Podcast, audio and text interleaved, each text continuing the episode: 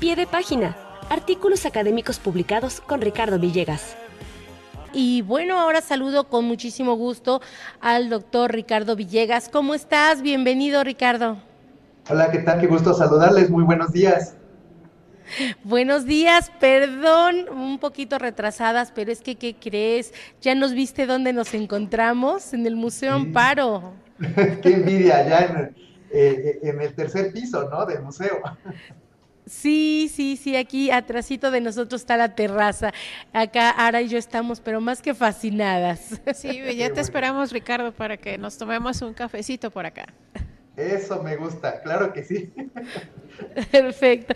Ricardo, pues un tema muy importante, un plagio. Platícanos de quién, cómo candente, estuvo. Candente, candente. Sí, bastante. Sí, candente. Eh, pues les platico que esta mañana amanecimos con una nota en el periódico El País, este periódico español, con eh, reporteros en México, en este caso Cedric Raciel y Beatriz Guillén Torres, quienes nos escriben una senda columna a partir de una investigación periodística en la que se dieron a la tarea de analizar la tesis de doctorado de la ministra Yasmín Esquivel, ¿no? Esta ministra que sabemos a partir del 21 de diciembre del año pasado ha estado en el ojo del huracán porque precisamente se ha cuestionado severamente la originalidad de su tesis de licenciatura de la UNAM y hoy se reporta que parece ser que en su tesis de doctorado tuvo la misma forma de operar, es decir, eh, plagió de manera eh, considerable el trabajo de otros muchos autores en este caso estamos hablando que la tesis de doctorado de la ministra tuvo una extensión de 456 páginas, de las cuales 209 fueron tomadas de los textos de 12 juristas entre mexicanos, españoles, italianos, vivos y muertos, todos ellos especialistas en temas de derecho constitucional, de derechos humanos, como son propiamente los temas de los que trata la tesis de la ministra Esquivel. Pues bien, eh, estamos propiamente frente a el mismo acto, quiero decir, el caso de la tesis de licenciatura respecto a la tesis, de, la tesis del, del doctorado, pero con circunstancias diferentes.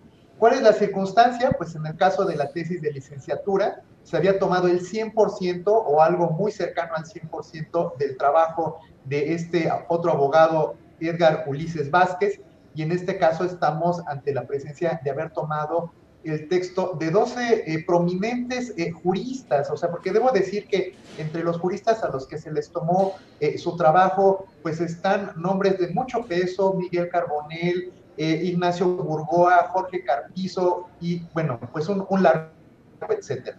Ahora, lo interesante de, este, de esta nota o de esta columna es que los columnistas hacen este análisis, identifican propiamente la figura de plagio, pero antes de acusarla, comparten el resultado de su análisis con los autores plagiados sin decirles a ellos de quién se trataba la tesis. Y entonces, en este caso, eh, en particular Miguel Carbonell, un abogado mexicano, le dice, mire, aquí está esto, ¿usted qué opina? Y él se suelta y dice, pues claro que es un plagio de mi obra, Debo contar que yo me fui a España a hacer esta investigación, consulté cualquier cantidad de bibliotecas, de libros, conseguí libros prácticamente imposibles de conseguir para documentar mi trabajo y lo que ustedes me están presentando como reporteros, pues claramente es un plagio. Y le dicen, bueno, pues le avisamos que esto fue la tesis de la ministra Esquivel. Entonces, bueno, ¿qué es lo que hizo? Pues ahí les va la autopsia. Punto número uno, por supuesto, copió textos, copió títulos y subtítulos, copió notas al pie, es decir, eh, las notas que habían hecho los autores, ella también las pasa y lo más sorprendente, también copia la bibliografía de esos a quien, él, a quien ella está plagiando. Entonces, eh, realmente esto es, no, no sé cómo llamarlo, esto es un multihomicidio, no lo sé, porque realmente no estamos ante una situación eh, menor, y bueno, eh, la pregunta es, ¿y esto todo eh, ¿qué, qué, significa? ¿no? O sea, ¿ante qué estamos? Bueno, eh, déjenme decirles, Carlos Rogel, un, abogado español especialista en derechos de autor, dice que la propiedad literaria es la propiedad más sagrada que pueda haber sobre una persona. Y a lo mejor suena un poco exagerado el concepto, pero realmente no lo es. Cuando tú a alguien le robas eh, eh, la, la, obra literaria, pues como lo está reportando Carbonell, le estás robando su tiempo, su dedicación, el esfuerzo que representó a, a, él moverse a otro continente para hacer la investigación, consultar obras muy complejas de conseguir en México para poder él reportarlas a partir de sus propios estudios dentro de su trabajo, para que esta persona tome tal cual el texto y ni siquiera se atreva a mencionarlo. O si lo menciona, pues sí lo menciona como, pues sí lo cité, ¿no? Pero como quien cita un párrafo cuando realmente se llevó 30, 40 páginas. Entonces, eh, esta es una situación muy grave porque debo decir que los derechos de autor no son un tema legal menor. El derecho de autor es un derecho humano, está definido en el artículo 27.2 de la Declaración Universal de los Derechos Humanos.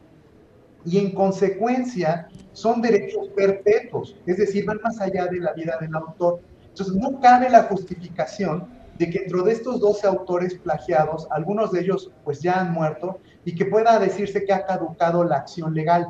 Los herederos, por supuesto que tienen la suficiencia de eh, principios jurídicos para poder demandar la acción. Y entonces estamos hablando que serían 12 demandas contra la tesis de la ministra, más lo que por supuesto pueda argumentar en términos de violación a la integridad académica la universidad de la que ella es egresada del doctorado.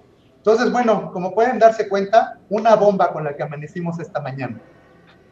Oye, no, pues está tremendísimo, porque tengo ahorita tantas preguntas, me invaden tantas preguntas, pero lo primero es, ¿qué procede, Ricardo, en este caso? Uno. Y dos, ¿cuál ha sido la actitud de, la ministra? O sea, ella, ¿qué, ¿qué, puede decir en su defensa? Claro, claro. Bueno, a ver, el punto número uno, y esto es importantísimo, es que los autores inicien la acción de la ley argumentando violación a sus derechos morales de paternidad. Eso es lo más importante. ¿Por qué? Porque nosotros, los que estamos afuera, somos meros testigos, no somos los directamente afectados. Los que tienen el interés jurídico son estos autores eh, plagiados y o sus herederos en el caso de los que hayan ya fallecido. Entonces, es presentar eh, sus quejas ante el Instituto Nacional de Derecho de Autor o iniciar alguna acción legal por la vía civil o si lo consideran por la vía, penal, pues adelante. Esa es la primera eh, cosa que deben hacer estos autores y seguramente lo van a hacer porque son abogados. Segunda, por supuesto, la universidad privada de la que eh, la ministra Esquivel es egresada tendrá que constituirse en su comité de integridad académica para evaluar esta circunstancia. Estamos diciendo que la tesis de la ministra fue presentada ante siete sinodales, siete expertos en la materia, que literal la ministra parece ser se burló de ellos en un examen profesional al presentar un trabajo que no es de su autoría. Entonces, esta universidad tiene sí o sí que responder en temas de evaluación de la integridad académica. Eh, y bueno, dado el caso, como haya sucedido, o mejor dicho, ya ha sucedido en otras eh, ocasiones, pues que eh, inicien acción ante la SEP para retirarle eh, la, cédula de doctorado y, bueno, por supuesto, las indicaciones propias que pueda dentro de las facultades de la institución poder ejercer. Entonces, eh, ¿qué ha respondido la ministra? sabemos que a la ministra ya se le cuestionó por parte de este periódico en más de una ocasión. Por supuesto, no ha contestado absolutamente nada. Ella se mantiene en la postura de decir yo eh, tengo una larga trayectoria en el Poder Judicial, claro que la tiene, porque es nada más y nada menos que ministra de la Suprema Corte, y dice que ella no tiene nada qué avergonzarse, ¿no? Entonces, eh, digo, esta bomba cae exactamente unas horas después que eh, el vigésimo tribunal en materia administrativa le dicta a la UNAM que no puede hacer estudios profundos sobre la valoración de integridad académica respecto a la tesis de licenciatura presentada en la FES allá en el 86-87 y que además pues que tampoco puede andar diciendo la UNAM y sus integrantes qué es lo que están encontrando dentro de sus investigaciones. Entonces realmente esto, insisto, es eh, un caso que en la academia nos pone con las pestañas eh, muy, muy abiertas, ¿no? Y que creo que pues nos da para mucho que discutir a lo largo de las próximas semanas. Ricardo, y aquí también yo te preguntaría, los sinodales, también se tendrían que enfrentar a una situación legal, porque a final de cuentas ellos también eh, tuvieron injerencia, ¿no? En aprobar. Claro, yo creo que ellos juegan un doble papel, ¿no? Son al mismo tiempo víctimas, pero también de alguna forma eh, son cómplices. Digo, no quisiera llegar al extremo de decir o confirmar tal eh, perspectiva, pero creo que en el carácter de sinodal sí o sí te toca leer con detenimiento la tesis y si se te invita como sinodal a una tesis de doctorado, es una manera de reconocer que tú eres especialista en el tema del que se va a discutir en ese examen. Por tanto, conoces muy bien la literatura sobre ese punto en particular y en consecuencia me parece que sí es una misión por parte de ellos el no reconocer el trabajo de sus colegas en el trabajo del que se le está presentando. Y algo que sí me llama poderosamente la atención, y esto lo digo desde la visión estrictamente académica, una tesis de doctorado de 456 páginas, eso es un exceso. O sea, digo, claro, a lo mejor si me es una tesis de, historia, pues a lo mejor te la creo, ¿no? Pero una tesis ¿Y el de 50% que lo haya plagiado? Exacto. ¿Y Aún más. es lo peor? Que si se revisa la tesis según lo que están comentando los colegas de El País, pues resulta ser que eh, esta tesis no tiene propiamente la estructura de una tesis, sino parece más una ah. narrativa eh, monográfica y tan grave es el caso que ni siquiera esta tesis de la ministra tiene pregunta de investigación. O sea, yo creo que a cualquier director de tesis que le digas que la tesis que se le va a presentar no tiene pregunta de investigación, simple y sencillamente no procede. Pues este es el caso. Oye, entonces es lo que ella hizo más bien es como una antología.